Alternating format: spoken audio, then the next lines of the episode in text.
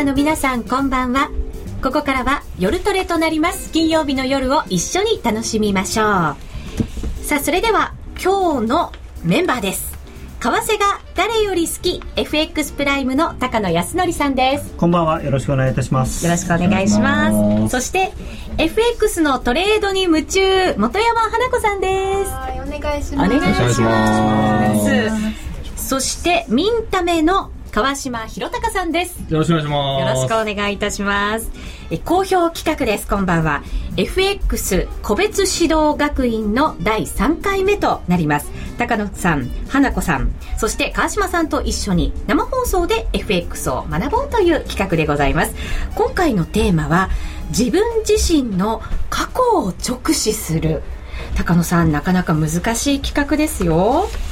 まあ、ただトレードをうまくなりたいというふうに思うんであればですねいつもお話ししているようにその自分が失敗したなんで失敗してしまったのかっていうのをこう分析するってすごく大事だと思います。はいそうですね、はい、そこからまた未来が見えてくるわけですよね。ね。はい。ぜひ、えー、皆さんも一緒に自分自身の FX トレードを見つめ直すきっかけにしていただければと思います。さあここは指導学院ということですから指導させていただく生徒さんも必要ですよね。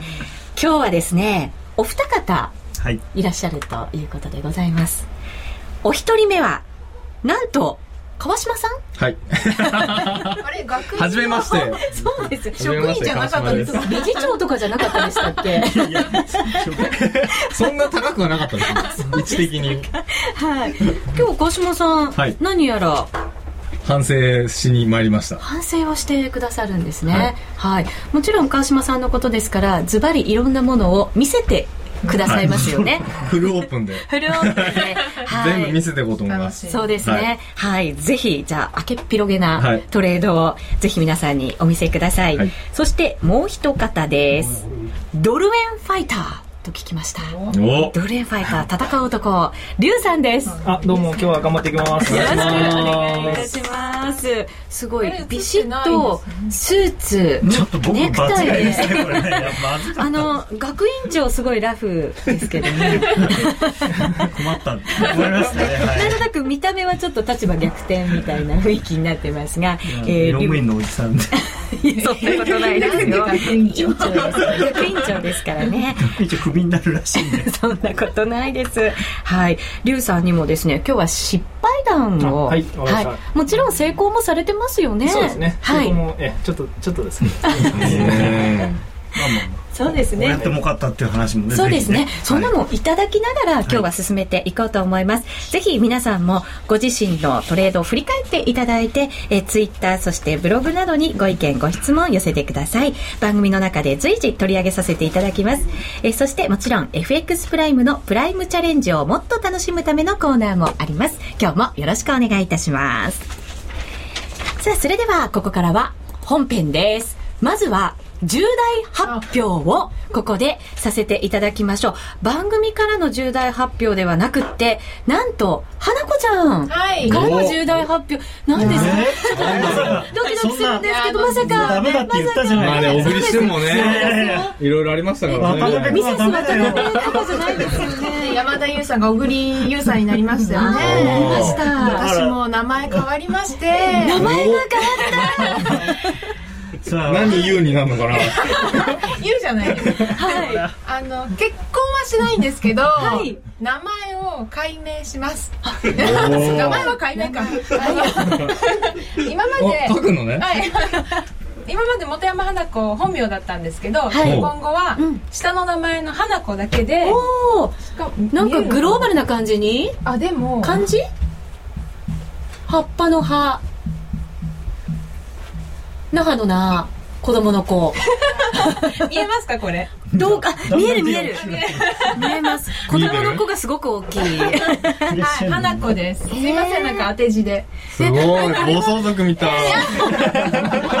さっきの同じ暴走みたいでレディースじゃないあ似合いそうどんな意味がここには込められてるんですか？あのとりあえず下の名前だけであのこれからメディアに出る際は使いたいなと思ってたんですけど、あの本名の花子だとなんか画数が良くないって言われて、うん。はい、この 画数で決めます。あ、大丈夫ですよ。あの、占い師さんとかの居候しないので。よかった。ほっとしましたね。画数だけ見ていただいて。そうなんですね。まあ、じゃあ、ここからさらに。そこが第一歩なんで、気をつけてください。そうしないように。まあ、でも、葉っぱはなんかこう、初心者っぽい感じの。若葉マーク。若葉マークっていう意味で、初心を忘れず、これからも精進していきたいっていう。のはちょっと気になりますね。いいじゃないですか。暖かいところのイメージで。同業他社さんが那覇に本社があったりす なんかね。はい。ねここからもうすでに芽は出てますけれどさらに大きく才能が開花していく名前になったんじゃないかと思います。ぜひ皆さんもツイッターで書いていただくともう早速花子ちゃんからよろしくねと、はい書いてくれました。ありがとうございます。お。おじゃあぜひ皆さんん、花子で探してもらうと、これからですね、今後ですね、はい、探していただくといいかと思います。あ、ちゃんとあの、キュービ化け猫さんが、さよなら花子ちゃん、これが華やかな花の方ですね。で、こんにちは花子ちゃん。と新しい方で書いてくれています。さあ、えっ、ー、と、重大発表が終わったところで、今、ツイッターにドル円急落というふうにいただきました。えっ、と、数字入れますね。えっ、と、83円58銭から59銭あたりですから、えっ、と、夕方ぐらいからスルスルっと上がってきたんですが、その前の水準に戻ったぐらいですね。うん CPI が弱かったんですかね。とちょっと今ニュースを検索しておりますがまだ入ってないですね。ちょっと情報が入り次第この辺りも、高野さんに解説をいただけると嬉しいですね、見るものがない、はい 今一生懸命検索しております。リスナーの方、もし何か情報が入ってましたらツイッターの方にお寄せいただけると番組的にも非常に助かります、はい、えー、現在ドル円ですが83円のミドルぐらいですね。これですね、えー、なんか出てますか？川島さん、はい、いかがですか？ミンタメの方で今。消費者物価指数が、うん、えー、前月比プラス0.4前年比でプラス2.9%でコンセンサスと一緒。まあいやただ前月比は予想より強いので、はい、あ強くないな。これ前一緒ですね。はい。一緒ですね。なんでだろうな。指標で動いたんですか、まあタイミング的にはそうですね。でもあの9時半なんでちょっと経ちます経ってグググって感じですねえーと、ユーロ円は高値圏109円72銭から76銭あたり。そしてユーロドルを見ますとえこちらが急進ですね、まあ、急進というかどうかちょっとこうおローソク足長く陽線が伸びています、1.3130から32ぐらいですね。ドルが売られているという状況のようです。はい今あレートのみお伝えいたしました。またこの後情報が入りましたらはい、えー、お伝えしていこうと思います。えー、さて今晩ですが先ほどもお伝えしましたように FX 個別指導学院の第3回目をお送りいたします、えー、順番にお話伺っていきましょう、まずは川島さんからですね、はいえー、川島さん今日は何を反省してくださるんですか？今日はですね、えー、あのせっかくなんであのいつも実は高野さんと全国アンギャーでセミナーを一緒に回していただいている時とかにも、はい。えー、あのみんなの外為を使って取引データを取り込んで、えー、その自分の取引がチャートで見えるっていうのがあるんですけれども、はい、それを私の実トレードデータであの一部見ていただこうかなと。素晴らしいですよね。見ていただきながらトレード公開できるのは。反省すると。反省するいうところをちょっとやってみようかなと思ってます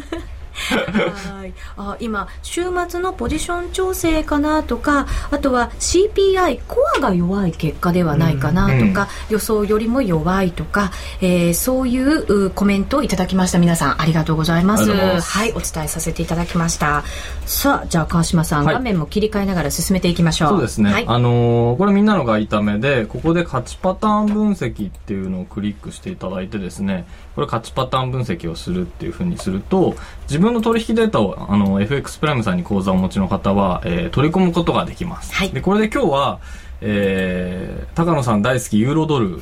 を、えー、見てみたいなと思ってます。で、はい、ちょうど、えー、2011年分？なんで2011年の1月から2011年のえー、12月まで。っていうのを分析して、えー、見てみたいなと。1年分ですね、はい、でどういうふうに見えるかっていうところ、まあ、あのここでクッキングみたいな形ですね。用意しておきました。もちろん。ありがとうございます。準備万端、はい、こんな形ですね、はい、というので、あのー、今ちょっとバババって見えますけどこれユーロドルの冷やしです。で12月に向けて、えー、こうぐーっとこの辺、えー、1.41ぐらいからえー、1.2526ぐらいですねまで下がっていったっていうこの年末の動きですね、はい、でこのちょっと寄れないですけどねあの赤い矢印が、えー、勝ってるトレードですね。はい。なので赤とブルーがありますね。そうですね。赤の方が勝ってる方のトレード。はい、で青の方が負けてるトレード。つまりですね、えー、高野大先生を崇拝している私は、えー、えー、ユーロが下がってる時は赤い。11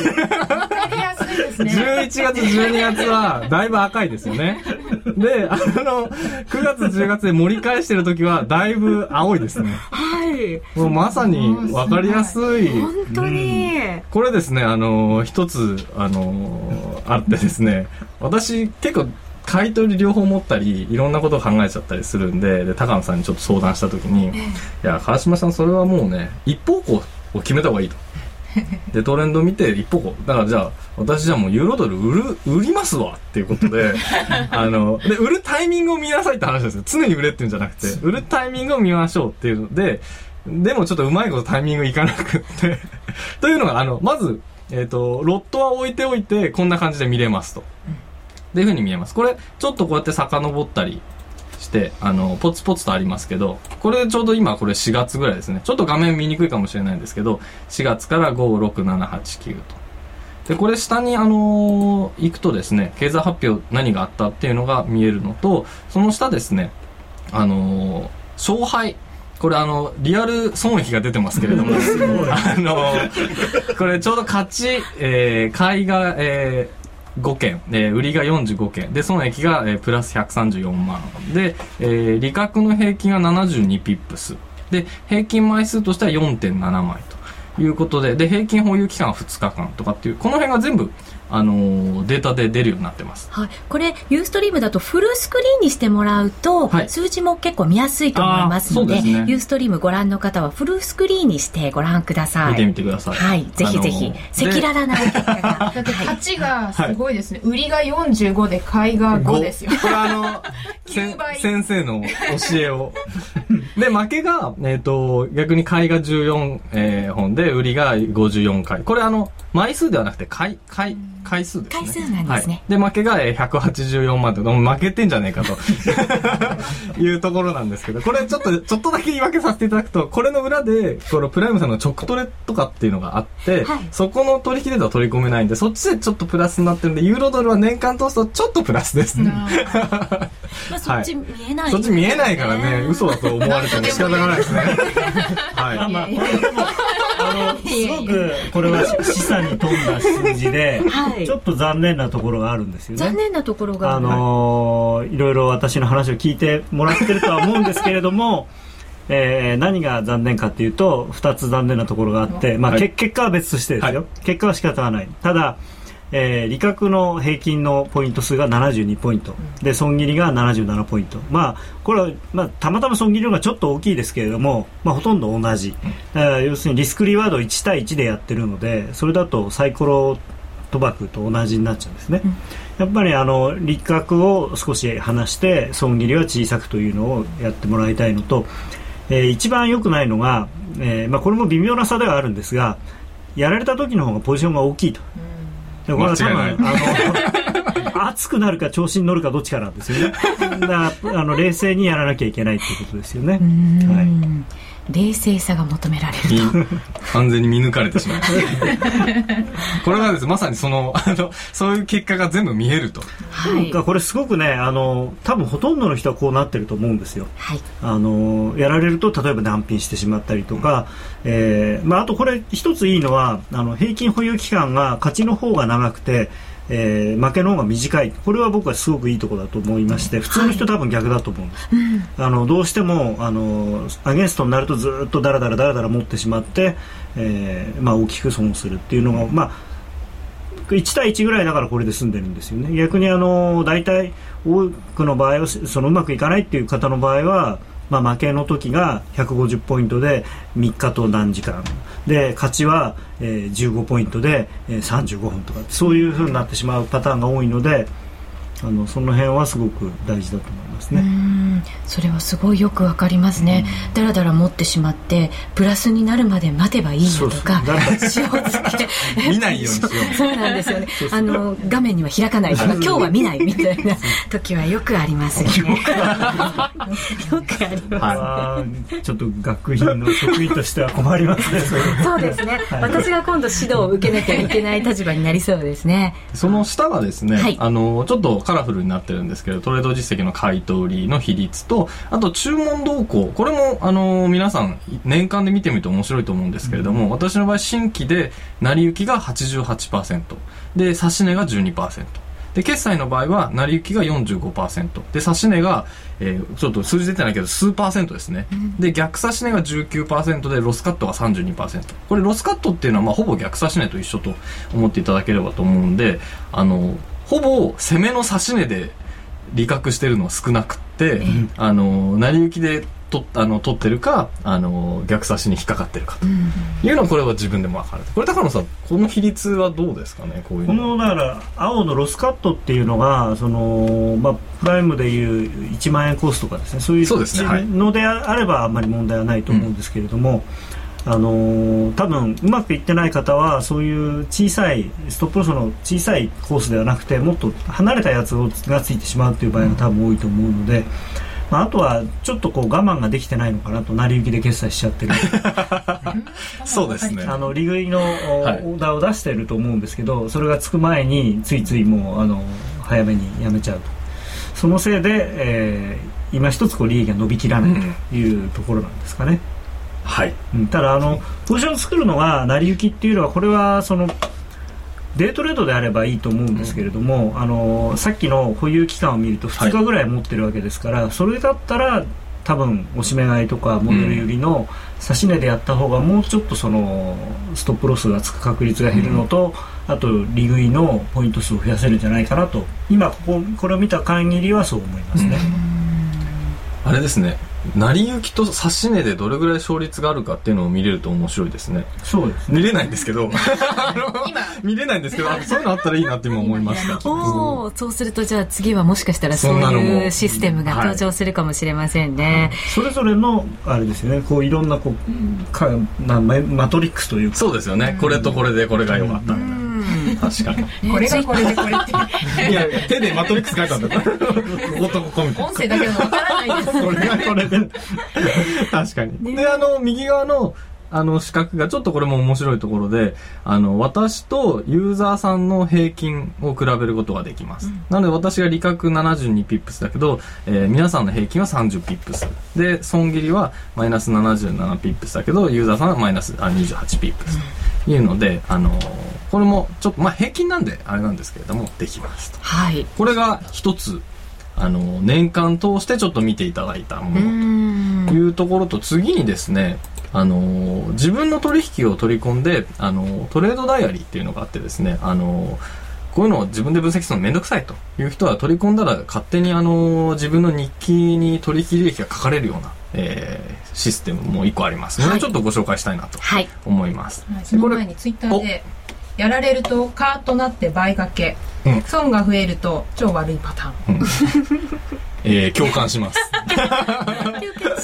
あのギャンブルのやり方としてあの特にあのなんていうんですか長反博打のようなその必ずプラスかマイナスか1対1のやつだと倍倍倍倍ってやってって勝ったところでやめればあのプラスは残るんですけど、うん、まあ、為替の場合はそうもいかない。んでうん、であとはその資金にあの限界があるのでその倍倍倍ってやるとすぐに多分1万ドルから始めてもすぐにあの1000万ドルとかになっちゃうので、はい、耐えられませんね。はい、はい、じゃあちょっとあのー、このトレードダイアリーなんですけれどもこれブログみたいな形で、あのー、月ごととか日ごとに、えー、取引をまた、えー、レコードしてくれますで例えば今、えー、2011年の12月の月間なんですけど月間の収支が、えっと、当月は40万円プラスでした。あの、ユーロが下がったんで。で、これ下行くとですね、その日足で、その12月1ヶ月の、えー、取引が見れます。これ結構長めに持ったんだなっていう感じですね。我慢して。はい。で、えっと、売って売って、で、あの、売ったけど戻った時にちょっとこの辺でロスカット、ロスカットっていうのがこの、先ほど一緒ですね。赤の矢印と青の矢印のところです。で、ここからは、あのー、日別の収支が見れるようになっていて、12月の収支はプラス62万とマイナス21万なんで、プラス47万でしたと。で、日別に、例えば12月1日、2日、9日というので、日別に決済した日ごとに全部、あの、このリストで並ぶようになっていて、それに自分でコメントが付けられるようになってるんで、えー、いろいろ反省をするというところで使っていただければなと思います。で、ちょっと高野さんに今日私は相談したかったのは、12月の21日のトレードですね。で、これクリックすると、その日の、えー、トレードが見れるようになってます。はいで、あのー、12月の21日は、確か、ちょっと自分でコメントで書いたんですけど、そうですね、スペイン国債の入札が無事通過して、えー、ユーロ上がった時ですね。はい、というので、こう、ガガーッと上がって、私の、あのー、ポジションがここでどんどん、あの、カットしていくと。で、もう、しょうがない、しょうがない、しょうがないっていうので、ここの辺の、3枚。あの、ルールで私は3枚しか持たないというので、ロットは3枚って決めて、えー、トレードしてるんですけど、えー、上から、この辺は全部ロスカットになってるんですけど、はい、一番下ですね、1.347で、えー、仕込んだショート。これはあのー、12月1日ですね。ここからあの、高野さんとお話をしていて、もしかしたら1.2、1.15ぐらいいくんじゃないかみたいな話があって、じゃあ、ちょっと心大きく5倍とか言って 3, 3 枚ルールを破って15枚持ったんですけどああでもこれのおかげではいこれのおかげでなんとか。でここそので1.311でえっ、ー、と、うん、利確だったんですけどこの時実はあのチャート的にはもっと下がっていた時でえっ、ー、とですねいう12月の頭ですか？12月の半ばぐらいかな。ちょっと待ってくださいね。冷やしですね。こんなんですね。12月のこの辺ですかね。うんはい。14はい。1 1.30割れたぐらいだったんですよね、はい、なので1.30割れたぐらいでもうこの勢いでいくともうちょっといくかなっていう時で、えー、売りましたと売りまして、えっと、いくつか、ま、あの、売ったところにこの2本ヒゲがあると思うんですけれども、ここで、あの、引っかかってしまったと。で、これ結果から見ると、ここで耐えていれば、ここからさらに下がって1.26までいくんですよね。はい、というところが、あの、結果から見ると私耐えられなかったなと思ってるんですが、あの、こういう、ここで、まあ一回ロスカット入れて、ここでも、あの、理覚で一回気持ち落ち着かせようと。い うところであのしたんですけどこういう場合本来はどういうスタンスで臨んだ方が良かったのかなと。まずはですねちょっとその冷やしのチャートもう一回見せていただいて、はい、これじゃない。でそこでちょっとトレンドラインを引いてもらいたいんですけど、はい、その高値からの。ここからですね。そこからですね。いやちょっと見にくいかな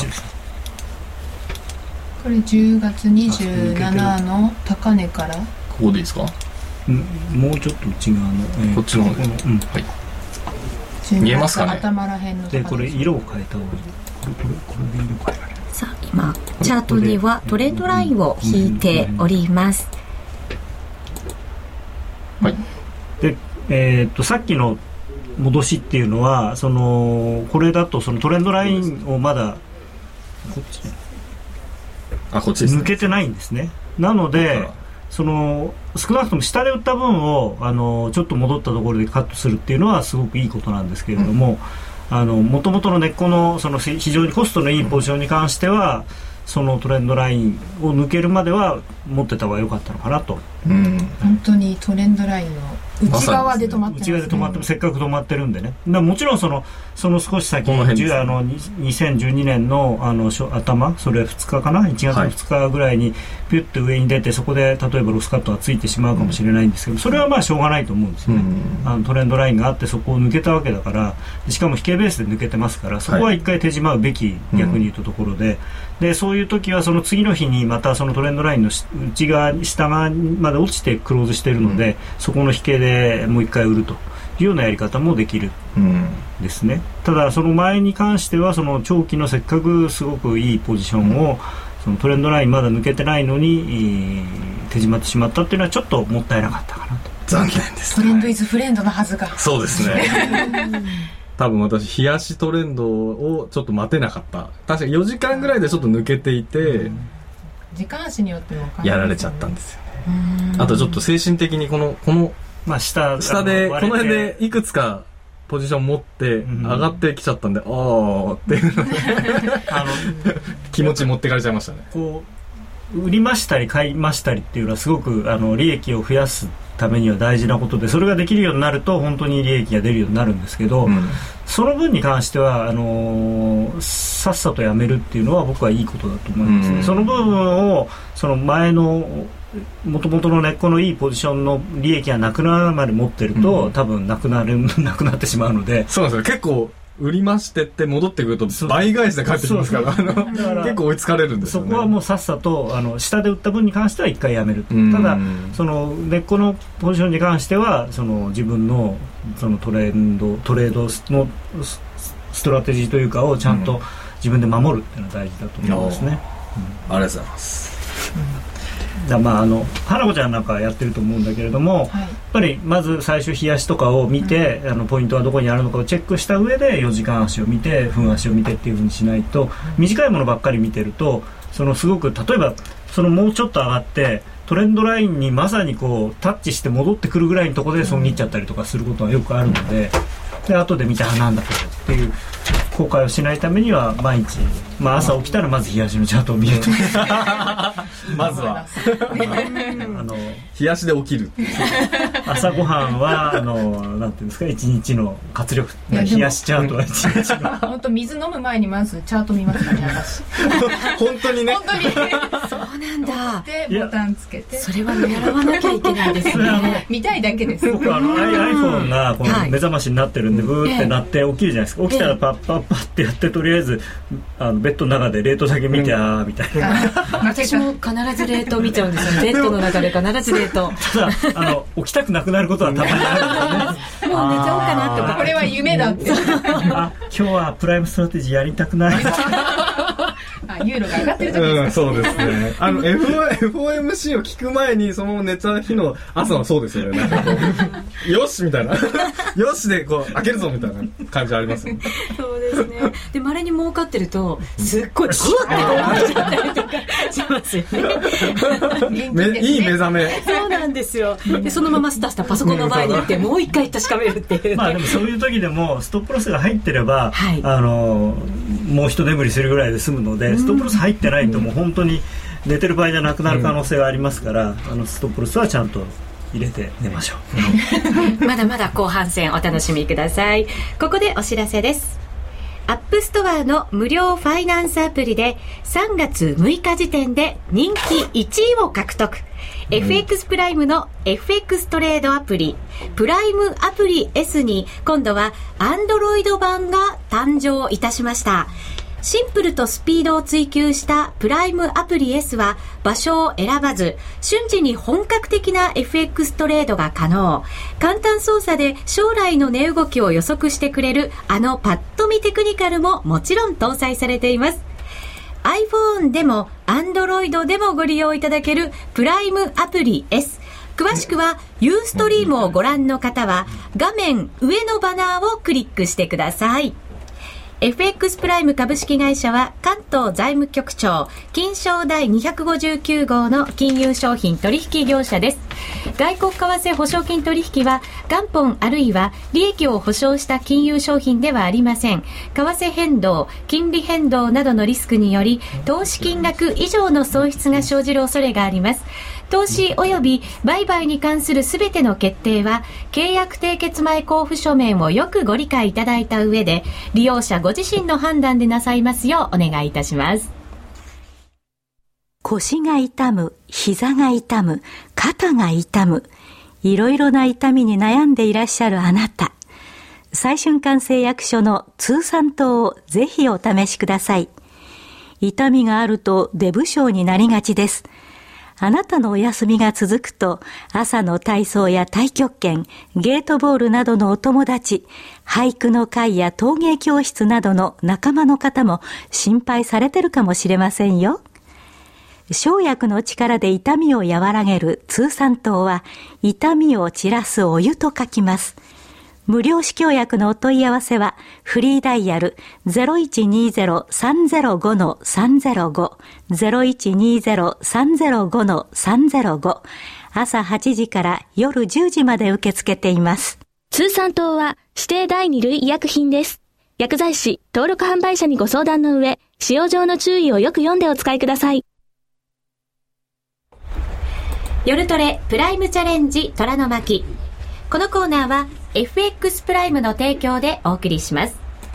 ここからは FX プライムの新感覚キャッシュバックキャンペーンプライムチャレンジをもっと楽しむためのコーナーです。ナビゲーターはおなじみ FX プライムの高野康則さんです。よろしくお願いします。よろしくお願いします。えー、ささて、まずはそのプライムチャレンジとはなんですが、毎週 FX プライムが指定する取扱商品、通貨ペアを1回でもお取引いただくと、キャッシュバックのチャンスが発生する抽選ゲームに参加できます。ちなみに、来週のプライムチャレンジの対象商品は、選べる外貨。通貨ペアは、5ドル円とニュージーランドドル円2つあるんですね。はい。はい、まずは、えっ、ー、と、足元、今週1週間のポイントから伺いましょうか。そうですね。今週はいろいろあったんですけれども、はい、今週というか、まあ、先週のこの時間からで言うと、アメリカの雇用統計があって、えー、その、そして、まあ、週をまたいで、今度は、えー、日本の日銀の金融政策決定会合。で、その夜に FOMC と。であと昨日ですねちょっと財務官が面白いことを言ったというようなことがあったんですけど面白いこととは？そうですね。あの、まあ、ずっと円安が進んできて、まあ、かなりその産業界の人から言うとまだまだこれは超円高だというふうに言ってますけれども、もっともっとっていう方もきっと多いでしょうね、はい。はいまあ、ただあのあの人たちは多分100円になっても120円になってももっと円安がいいというふうに言う人なのであんまりそれは気にしないとしてですねあのー、やはりここまで、まあ、急激にですねわずか3週間ぐらいで10%ぐらい、えー、10%以上ですか円安が進みましたので、ね、まあ、これによってあのいろんな本当は悪い副作用もあるわけですよね。でそれを考えてあの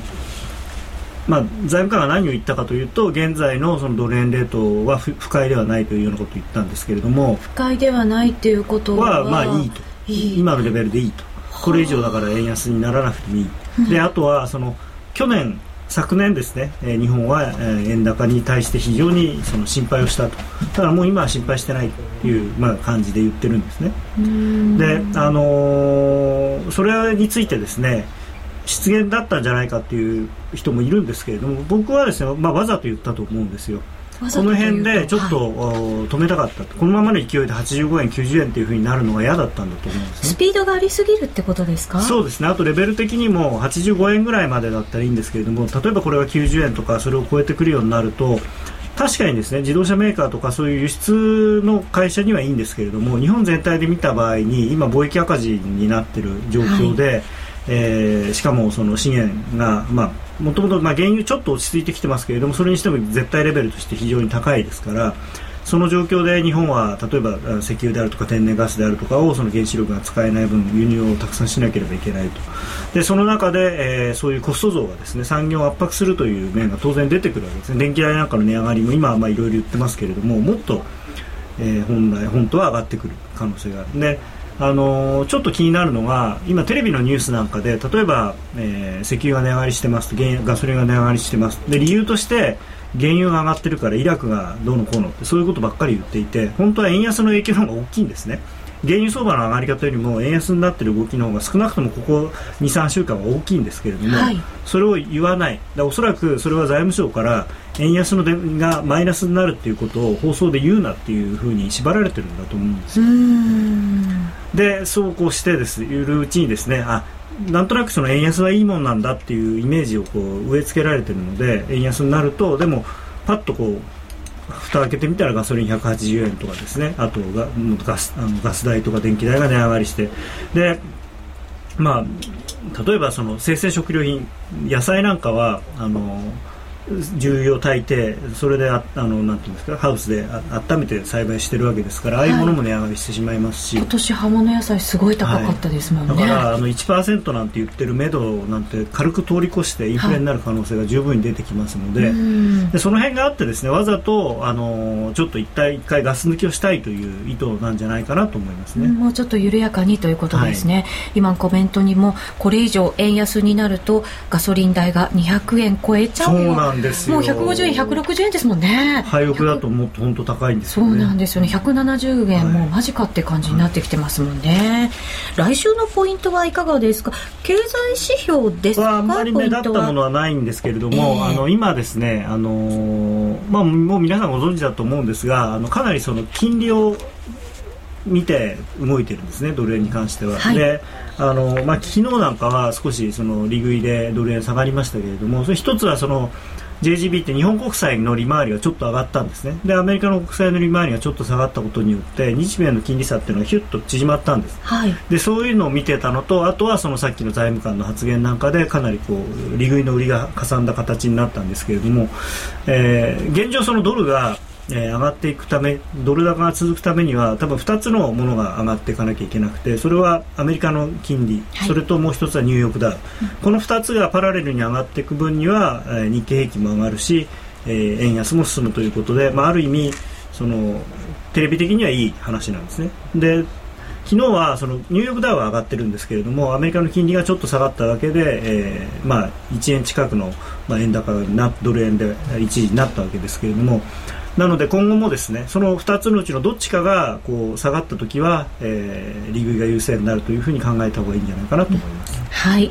さあそして毎日毎日の新鮮な情報がトレードには欠かせません。動画のプライムストラテジー高野さんこれご覧いただきたいですね、はい、そうですね。あのー会員の方用のものとですねあの会員の方でない方も見れるものと2つありまして、まあ、あの内容としてはですね、えー、前半部分で今言ったようなそのこういうニュースがありましたと。でこんなニュースでこういうふうに動くかもしれないというような話をしていて、まあ、それがあのその部分まではですねあのホームページのトップに、えー、同じものがありますので、えー、会員でない方も見ていただけます。でその後に、えー、チャートを使ってですねドル円、ユーロ円、えー、ユーロドルポンド円、5ドル円、まあ、この辺りあと、えー、そういつ？5通貨、えー、具体的にですね、えー、レートをこの辺でこういうこういうふうになるというような話をしていますので、はい、まあ外れることも多いですが はい、あの参考にしていただければと思います。はい、川島さんも参考にしているプライムストラテジーです。はい、毎日見てます。はい、ぜひ皆さんもご覧ください。えー、さて、ちなみに今週分のプライムチャレンジ、抽選ゲームの権利取り、高野さんこれまだ間に合うんですよね。はい、明日の朝まで。はい、はい、ぜひチャレンジください。取引期間は明日3月17日土曜日の午前6時59分までとなっています。朝の6時59分までです。まあ、あまりギリギリには。そうですね。今のうちからやっていただくといいかもしれません、はい、まあニューヨークダウが始まってくるとあの先ほど申し上げたような形であのダウに合わせて少し動くと思いますので、はい、えー、そのそのあたりがまあやりやすいんじゃないですかね。その前だとなんかいろんなニュースでこう動いてしまいますので、ニュースはあのできないですからね、うん、あの予想が。そうですね、はい、ぜひ皆さんお急ぎください。今週のプライムチャレンジですが、対象商品が選べる外貨、そして通貨ペアはドル円、ポンド円となっています。ドル円今動いてますのでね、え現在83円64銭から65銭あたりということになっています。えー、ダウに注目をいただきながらトレードしてください。夜トレ、プライムチャレンジ、虎の巻。このコーナーは FX プライムの提供でお送りしました。FX 取引なら伊藤忠グループの FX プライム。FX プライムではただいま新感覚のキャッシュバックキャンペーンプライムチャレンジを実施中。毎週 FX プライムが指定する取扱商品通貨ペアを1回でもお取引いただくとキャッシュバックのチャンスが発生する抽選ゲームに参加できます。さて今日もユーストリームをご覧の方向けにゲームの映像をご覧いただきましょう。さあまずはこれは通常の当たりバージョンです。フラッシュを再生します。スタートを押しますと、サイコロがくるくるっと回り始めるんですね。えー、そして、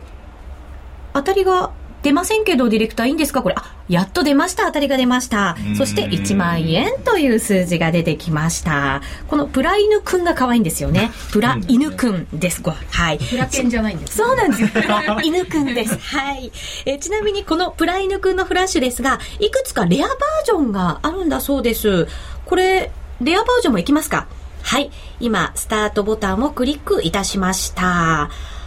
サイコロ同じようにくるくるとなるんですが、今日はなんかサイコロの転がりがあんまり良くないですね。こういう日もたまにはあります。はい。えー、あ、これレアバージョンじゃなくて普通のバージョンが出ました。ちょっとなんとなくシステムが良くないみたいですね。これ大体あんまうまくいったことないですよね。私ね、でも最初の頃ね、ちゃんとしたの見たことありますよ。はい、大丈夫です。ちゃんとしたのも出ます。あの、はい。大群で出てくる。です。プライありましたね、ありました。ありました。バーバーってですね。はい。ちなみに私は本当にリアルでやってるんですけど、まだ当たったことないんですよね。ぜひ当たりたい。すいません。当たりたい。花子ちゃん名前変えて当たるかもしれない。チャンスが倍増するかもしれません。ぜひ皆さんもチャレンジしてみてください。なお、次回の対象通貨ペアは5ドル円、ニュージーランドドル円となっています。まずは FX プライムで講座を開設し、プライムチャレンジでワクワク感をお楽しみください。講座開設はラジオ日経の夜トレ番組ホームページなどに貼られているバナーをクリック。もしくは FX プライムと検索してください。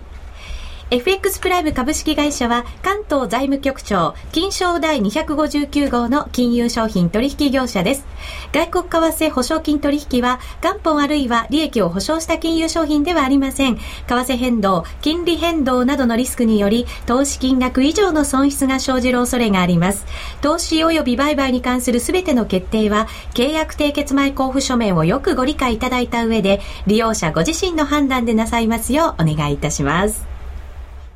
ミリオンヒット東京の陰に隠された若者たちの喜びと葛藤。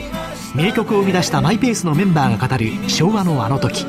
そして50代にして活動を再開する思いとは。ラジオ日経の新刊名曲東京を生んだ男たち。マイペースな奴らはスタジオライブ3曲も収録してただいま発売中。税込3150円。お申し込みお問い合わせは03-3583-8300ラジオ日経事業部。またはお近くの書店まで。金井さやかの90日で仕上げる TOEIC テストステップバイステップコーチングの CD が完成しました。500分にも及ぶ音声ファイルとボリュームたっぷりの PDF ファイルが1枚に収納。しっかり確実にテストに向けた指導を受けることができます。価格も5250円とお買い得。お申し込みは、ラジオ日経通販サイトのサウンロード、または東京03-3583-8300、ラジオ日経事業部まで、送料無料、お届け、返品についてはご注文の際にお尋ねください。さて、今日は FX 個別指導学院の3回目をお送りしています。前半では川島さんの失敗談などなどをお送りしました。失敗ショートでリってましたなんでそれ勝手に失敗させるんですか？成功談、失敗談 含めてお送りしました。ね、はい。川島さん最後でも分かりました。ありがとうございましたってなんとなく生徒言ってました。生徒っぽかったですね。はい。さあ、ここからはお待たせしました。ドル円ファイターのリュウさんにお話しいただくことにいたしました。よろしくお願いいたします。きツイッターにもリュウさん頑張ってっていう応援のメッセージが入っていました。ね、はい。さあ、ドル円ファイターというなんか名前がついてますのでやっぱり中心はドル円なんですか？そうですね。ドル円ですね、うん、はい。どんな投資のスタイルトレードスタイルなんですか？あのスイングトレードというものですね、うん、はい、じゃあトレンドに乗って。そうですね。はい。えっ、ー、ともう投資歴は何年ぐらいあえっ、ー、と08年の3月からですね。3月から。はい。リーマンショックの年ですね。はい。最初の年からどうでした？いかがでした？トレード始めて。最初の半年間でですねえっと準備したものが25万円ほどあったんですけどそれが2万円ぐらいになっちゃいましたね。やはり簡単には儲けることができないというかなんかいろいろ勉強したりとかしながら始めたんですか、えっとですねまず入金をして、はい、でポジションを大きくしてでそれして損切りができなくてロスカットされてしまうと。そこの繰り返しを半年ほどして25万円がなくなってしまいました、はい、でもそれはなんか私もよくわかるっていう。よくわかるっていうねなんか。まああのよくあるパターンだと思いますね、はい、はい、そうですね。はい。さあ今日失敗談をお話しいただくんですが、はい、その部分の失敗談ですか？そうですね。あのその部分もあるんですけれども、ええ、やはり直近ですねあのここ2か月ぐらいドル円は上昇してるんですけれども、はい、あの私はスイングトレードとはいえあのショートポジション専門のイメージがですね個人的には強かったりするんですけれども。ショートが。そうですね。でも、ドル円に関してはずっと下がっていたのでそれはなんかそういう感覚なんでしょうかね高野さん。そうですね。あの、うん、まあ私が初めてあのドル円のレートを見た時は240円だったので、はい、まあ、そこから75円まで下がったわけですからまあロングのロングが好きな人はなかなか儲からないですよね。であのどうしてもこれはまたそのファンダメンタルとかそういう部分ではなくてあの相場っていうのは商品でも株でも為替でもそうなんですけど上げるときはじりじりじりじり上がっていって下がるときどうすんっていうのがパターンとしては多いんですね、まあ、今回はあの確かにドーンと上がりましたけれどもケースとしては多分8対2ぐらいでその下がる時のがスピードが速い。値幅も大きいなのであのどうしてもそのトレードで儲けようという人は売りから入るっていうのが好きになるのはまあ普通のことだと思いますね。そうですね。番組をお聞きのリスナーの皆さんも多くはそんなふうに思ってらっしゃるかもしれませんね、はい。そうその売りがお好きな劉さんが、はい、はい、その中で、ね、あの売りが好きなんですけどあの僕の場合冷やしの90日線を境に売ったり買ったりをしてるんですけれども冷やしの90日線ですか？冷やしの90日線を境にあの下に来たら売りポジション、うん、で上に来たらロングポジションなんですね。ここ4年間ずっとそうなんですけど、うん、ここ1か月2か月ぐらいに関してはもう90日線も超えてきてると思うんですけどなかなか下がるだろうというような先入観からその買いポジに転換するよりもここが上の限度だろうというようなところで売りポジを作ってしまうと、うん、ここ2週間ぐらいはそのポジションは作ってないんですけれども、えー、あのまあ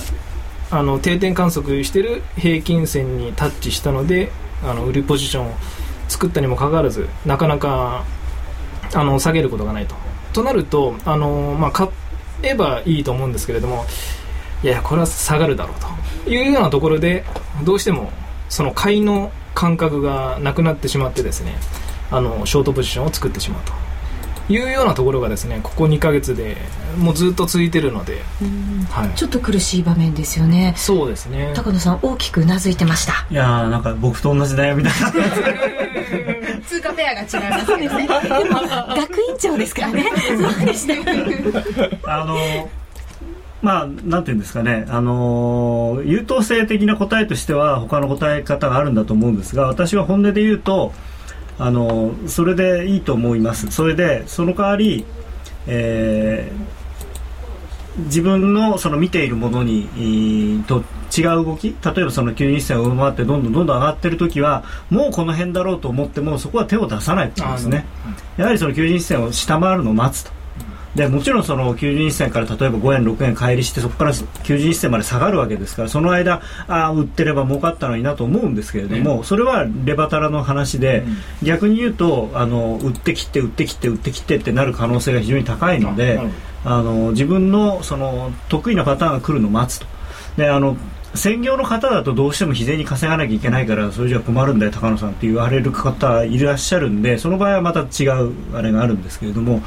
専業でなければ自分が得意な時に儲ければいいと思うので、うん、その自分のそのパターンが来るまでは待った方がいいと思いますね。であの売りが好きっていうのは多分トレードに向いてると思いますから。出ました。ハンコボンとさ 合格ショート単語ね、本当に僕もだからあのユーロでで川島さんはその苦楽を共にしてくれてるので分かると思います。未銭を切って。上がる時が。ただそのなんていうんですかねあのーずっと上がる相場もないですしずっと下がる相場もないのでまあその割に僕は売ってばっかりだって言われるかもしれないんですけれどもその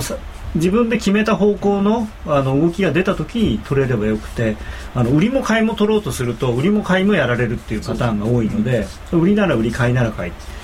でややった方がいいと思いますね。あとはその中長期で例えば今みたいので90日線で見てるともう全然トレードチャンスがなくなってしまうので、それをもう少し例えばじゃあ時間足とか4時間足で見た場合に同じようなことができないのかっていうのを自分で、えー、検証してみてでまず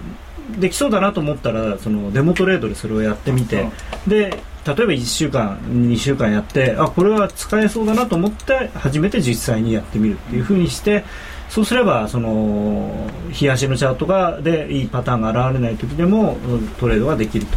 でそこでコツコツやって、まあ、いざ冷やしのでいいパターンが来た時にはその儲けを使ってドンといくっていうことができると思いますね、はい、ツイッターで自分の勝ちパターンを守るってことですね、そうねそれが一番大事ですね。あの勝てない勝負をしないっていうのが一番プロの正しい多分姿なので皆さんもトレード自分のお金でやってる以上もプロですから、あの負けていいと思ってやってる人は多分どこにもいないと思うので、まあ、そういう人はいたらあのその、ね、相場でやられる前に我々になんか。ね、何ゴニョゴニョ言ってるんですか？あの儲けようと思うんであればですねその自分のパターンが来るのをじっと待つ。で、うん、その待ってる間に何をするかというと別のパターンが作れないかっていうのをこう研究するっていうことだと思うんですね。ゆうさんの90日線っていうのはどういう理由で90日線にしたんですか？えっとですねあの僕平均線を3本ぐらい使ってるんですね。でそれが90日線とあと中期線を、えっと、25日線、それとあと短期線をまあ大体えっとえっと7日とか、なんですけれども、うん、でこの短期線と中期線と長期線がちょうどよく綺麗にそうですね綺麗に並んだ時に、うん、あの実体線って僕は呼んでるんですけど、その実体線がそうですね、はい、あのまあ、例えば中期線とか短期線とかに来た時にエントリーをすると。押し目そうですね。押し目買いとか戻り売りとか。戻り売りとかのポイントにしてたんです。あのすごくあの、オーソドックスでいいと思います、そうですね。あの木をてらったストラテジーは僕は長続きしないと思ってるのであの確かにあの、まあ、例えば1か月間とかを思いっきりこういろんなシミュレーションをやってみればすごくえー、なんでこんなんで儲かるんだろうっていうやり方いくらでもできるんですけれどもそれは多分続かないと思うんですよね。そういうオーソドックスな例えばあの今おっしゃったみたいにちゃんと上昇トレンドだったら下から長期中期短期って並んでてで中期線まで押したところで買うとかっていうルールの方だったら僕はすごくあれなんですけど極端に言うとゴールデンクロスが出たら売りレッドクロスが出たら買いっていうルールでもあのそのなんていう期間をうまくやれば特定の期間だったら利益出るんですよ。でもそういうやり方っていうのは多分その1か月儲かっても次の1か月儲かるとは限らないとか次の1か月儲かる確率がすごく低いんでそういうのはやらない方がいいと。思いますレンジの時弱いですね。そういうクロスで判断すると、うん、そうですね。まあでもあのー、僕はそのトレンドフォローが好きなのであのレンジの時はある程度負けても仕方がないと割り切ってるんですね、だからレンジの時は負けをどこまで小さくできるかっていうことに注力をしてその代わりいざトレンドが始まった時にちゃんとその方向のポジションを常に持っていられるようにしてで始まったらもうドーンと取るっていう、まあ、そういうやり方でしか、まあ、僕はできないんですけどね。継続し続けるのが結構辛いですよね。その高さみたいなトレンド型だからって言って、でも今はどっちか分かんない時は大体多いじゃないですか。もちろん。だけど、で、後から結局、あ、それはあのー、ボックスだったんだな、みたいな、レンジだったんだな、みたいなので、やめちゃうんですよね。とかちょっと休んでみたりとかでやめた途端にだそうででそ あやっぱりそのトレンドだったかっていうのがあるんでやっぱ継続し続けると報われるタイミングがさっきの私の11月12月じゃないですけどあるんだなっていうのは年間通してたまに思いますね。飽きちゃう人はダメですよね、うん、そのしつこいっていうとちょっと言葉は悪いですけれどもその継続し続けるその根気がないと、うん、なかなかの相場は自分の都合に合わせてやってくれないので自分の都合のいい時間に動いたり 自分のなんていうんですか機嫌のいい時にこううまく動いてくれたりはしないので相場に自分が合わせなきゃいけない。うんリュウさんはあのチャートが大好きらしいです。そうそうなんですね。私も大好きです。本当好きになりますよね。えー、コメントで相場の儲けは待ち量ね待つた料金が儲けなんだと、うん、はい。あとは負ける喧嘩はしない、うん、うん、えー、そしてもう一つ専業でなければ待て。これ名言だねというふうにコメントいただいています。さあリュウさんからは本当にたくさんの失敗談エピソードを、えー、事前に。でもこれねすごいうなずけるんですよ。私聞いてて本当になんかよくうなずけるんですけど寝起きに携帯でエントリーをしたら売りと買いを間違えていた、えー、これあの去年中国が人民元を切り下げるっていうニュースがあったと思うんですけど、えー、この時は確かちょうどあ切り上げる。はいでその前の金曜日木曜日金曜日ぐらいまでずっと上がっててでそのニュースが来たら下がると思ってたんですよ。で僕の中では、ね、寝起きに売ったつもりだったんですよ。でお昼ご飯食べるときにあのまあすごいマイナスに なってたわけですね。ですよくよく見たら買ってたということが。待ちに待ったのに。待ちに待ったポジションを。売ったと思って、まあ、確認すればよかったんですよね、まあ、その確認は大事ですね。あの、まあ、ただそれは、あの、ね、プロでもご発注っていうのがあって、えー、それで大変なことによく、まあ、ある不思議となくならないですよね。何年かに一回必ず大きな、そうですね。あるんで、やっぱりその、最後に、こう、送信って押す前に、ちゃんとこう、金額と売り買いと通貨、ペア、確認する、はい、コメントにチャート見てて待ちきれずに痛い目に遭いますでも待てない一旦出出勤かな？出出動して、えー、チャートを見て我慢する癖をつけていますという、そういうコメントもいただいてますね。えー、まだまだ延長戦がありますので、えー、リュウさんの失敗談、そのあたりでもたっぷり伺っていきましょう。さて、ここで夜トレからお知らせです。4月1日日曜日に夜トレがリスネリスナーの皆さんをお招きしてイベントを開催いたします。題して、春だ一番夜トレ祭り今回はこのラジオ日経の公開収録スタジオを飛び出しまして東京銀座。銀座ですよ。ザ銀です。はい。いいですね。パセラーリゾーツ銀座店のイベントホールロンボクにて実施が決定いたしました。高級感とぬくもりがあふれる上質な空間なんだそうです、いつもとは一味も二味も違う夜トレを一緒に楽しみましょう。高野さんの講演あり。はい。これでも祭りってぐらいだから飲んでいいんですかね えー、お越しくださった皆さんは多分飲めるんじゃないかなと思います。はい。えー、そして現在企画進行中のミス夜トレ2012決勝大会ありと。はい。これでもすごいですね。6人全員揃うかと思うと僕はみんなにいい顔してたからどうしたらいいんだ 今反省ですか？ねでも、まあ、花子ちゃんが助けてくれるでしょう、私ですか？そう思います。今ですね そのイベントに参加するメンバーを、えー、ユーストリーム上に出しております。高野さんをはじめとしまして川島さんももちろんです。そして花子ちゃんもいます、うん、花子ちゃんこれ新しい写真かな？そうです。ねね。これナチュラルな感じで、ね、えー、普段ナチュラルじゃないみたいじゃないですか。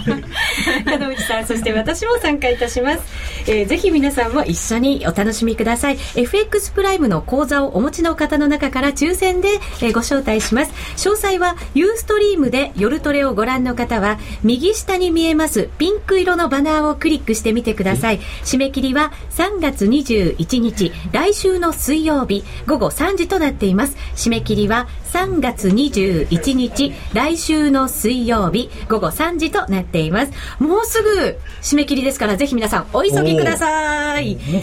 そうなんですよ。4月1日は春田一番夜トレ祭り。皆さんのお越しをお待ちしております。お待ちしてます。さてそろそろラジオの前の皆さんとはお別れの時間となります。ユーストリームでは引き続き延長戦がありますのでお楽しみください。それでは一旦失礼いたします。さようなら。さようなら